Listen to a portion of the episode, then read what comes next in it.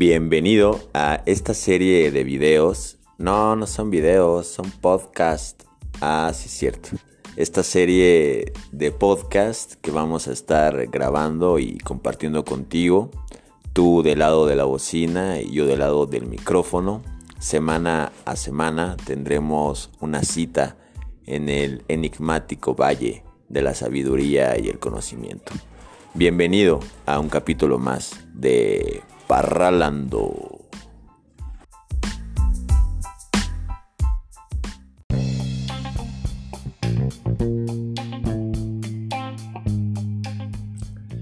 Bienvenido a un nuevo paseo en este bosque del conocimiento y la sabiduría.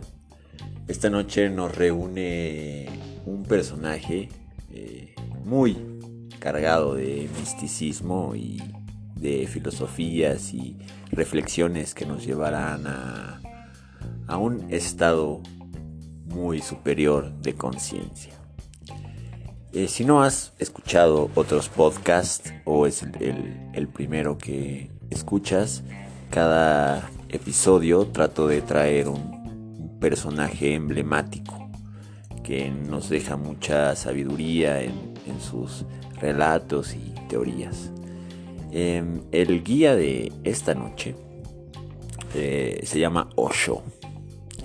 Si ya lo has escuchado o lo has leído, ya vas a saber más o menos de lo que vamos a estar platicando hoy, que es de espiritualidad y esta filosofía que permanentemente personas que nacen o que aprenden todas estas eh, cosas eh, vienen de Oriente, vienen de lo que es la India, del continente asiático. Ya después les traeré un personaje de nuestro continente, del continente americano. Eh, es este personaje de Don Juan. No sé si algunos lo han escuchado, pero bueno, ahí platicaremos acerca de Carlos Castaneda y su obra en otros podcasts. Y bueno, sin más, damos comienzo a esta expedición en la filosofía de nuestro buen guía y amigo Osho. Muchas gracias por estar aquí en Parralando.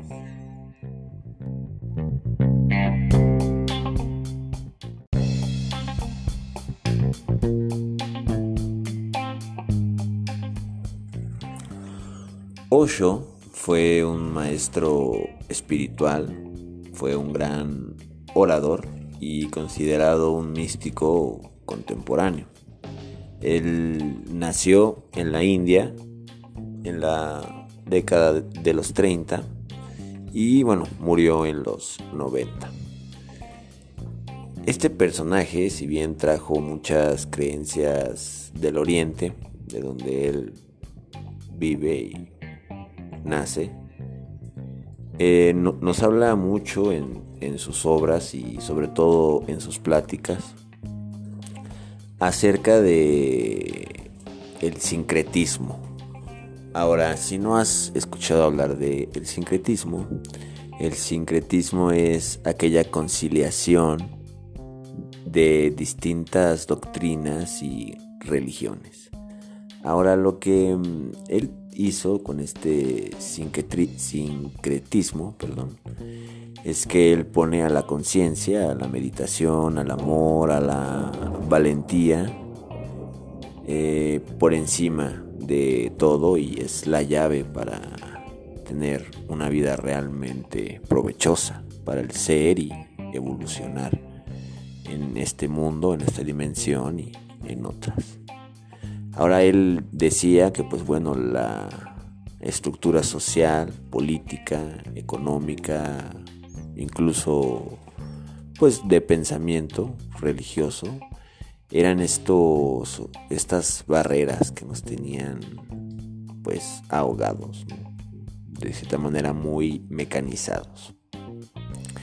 Y él en sus obras, en sus pláticas, incluso en, su forma de ver la vida y su filosofía, se basó en Gurdjieff o uno de sus personajes más eh, inspiradores para él fue nuestro guía pasado, eh, George Ivanovich Gurdjieff y otros, ¿no? Como Elena Petrova, Petrova Blavatsky y diferentes personajes que ya iremos comentando en otros eh, episodios o a lo largo de este o esta serie.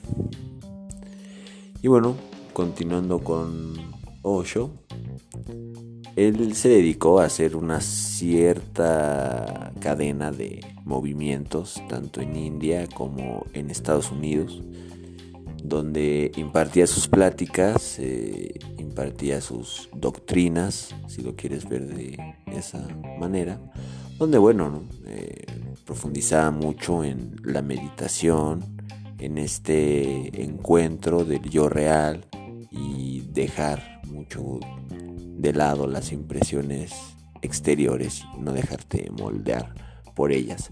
Él, eh, como les comentaba, era muy conocido o se le dio la etiqueta como un gurú sexual porque trajo mucho este tipo de taoísmo o sexo tántrico, porque también nos trae una corriente del tantrismo.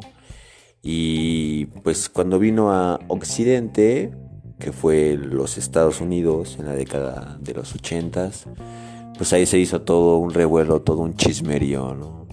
Estados Unidos es, una, es un país eh, muy emblemático y significativo en la nueva era o en este mundo contemporáneo. Ya después me gustaría mucho hacer un podcast de los inicios de Estados Unidos y, y su conexión pues con el Reino Unido, la corona británica y ciertas corporaciones. Es bastante interesante. Y logias también. Muy interesante los Estados Unidos de Norteamérica. Y bueno, regresando a Osho, él sigue con sus movimientos y es ahí como cuando se le da esta etiqueta, incluso en Netflix.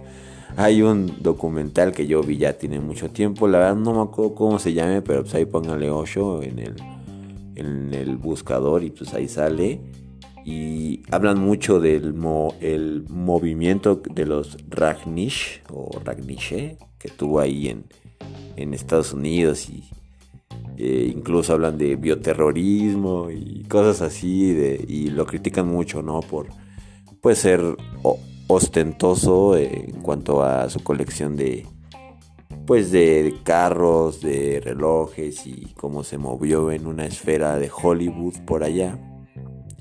Pero dejando de lado, y quiero que dejes de lado si es que has visto ese documental o tienes esa versión de él, dejemos de lado esa arista o esa perspectiva y profundicemos en su en su sabiduría, en su filosofía, en sus reflexiones, que es realmente lo que nos trae aquí con él, con el querido Osho. Eh, ya te hablé un poco de, su vida, este personaje incluso fue muy polémico porque criticaba a Mahatma Gandhi, eh, coincidieron más o menos en épocas. Y él criticaba mucho las religiones y el gobierno eh, sobre todo al cristianismo, al islam, a las prácticas hinduistas. Entonces por ahí se hizo de varios enemigos o de, de, fractores, incluso Jiddu Krishnamurti, que te hablé en la serie de Gurdjieff, que también vamos a hablar y dedicarle un, una, una caminata con el buen Jiddu, ¿no? que es, es también muy profunda sus reflexiones. Pues también se agarraba ahí como con dimes y diretes el Osho y el Jiddu Krishnamurti. Y este personaje, te digo, te cuento un poco de sus polémicas porque desde sus inicios de su vida, en sus libros que he tenido la oportunidad de leer, cuenta como toda la, vida o todas las impresiones que haya tenido desde una edad pequeña y en, en, su vida pues fueron formando todo su carácter, pero a un nivel muy consciente, ¿no? Y él es, se considera como pues de mente muy abierta pero ya te hablé más o menos a las corrientes religiosas que él se apegaba, ¿no? que es el hinduismo, el tantrismo, taoísmo y el jainismo. Y bueno, en la próxima serie eh, te voy a platicar eh, lo de su filosofía, vamos a profundizar en qué es bien el sincretismo, en la filosofía que él eh, impartía bajo sus sesiones y bueno, varias cosas más. Entonces quédate aquí con, conmigo y con el buen Osho en este nuevo viaje aquí en Parralando.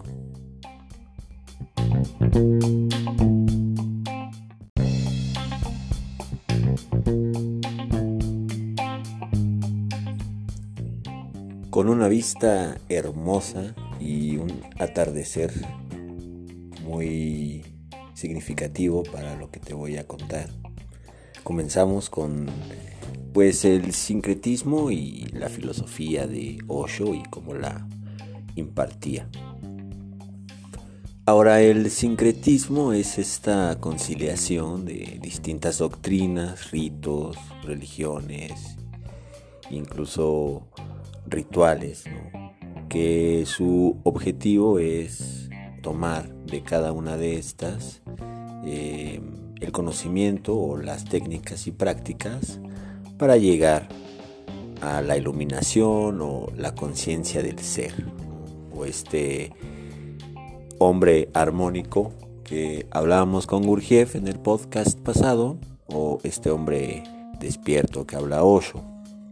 Incluso uno de sus personajes también ahí que lo inspiró pues fue nuestro Friedrich Nietzsche, este alemán, muy polémico igual por sus obras del anticristo y otras, y él pues maneja la esta etiqueta, ¿no? Y toda una materia de estudio que es el superhombre. Entonces también se relaciona con lo que dice Osho acerca, de este sincretismo o de este ser despierto. Entonces, eh, y aquí vamos a ver en todas sus, pláticas y filosofía de Osho muchas paradojas y contradicciones. Y es que en esencia así es la vida, es una una paradoja, una auténtica paradoja y una contradicción que vamos a ir profundizando en sus escritos y, todas sus reflexiones. Luego cuando las lees y las relacionas o las comparas con tu vida, pues sí hacen mucho sentido, mucha conciencia, ¿no? Y es lo que nos trae hoy con este místico Osho.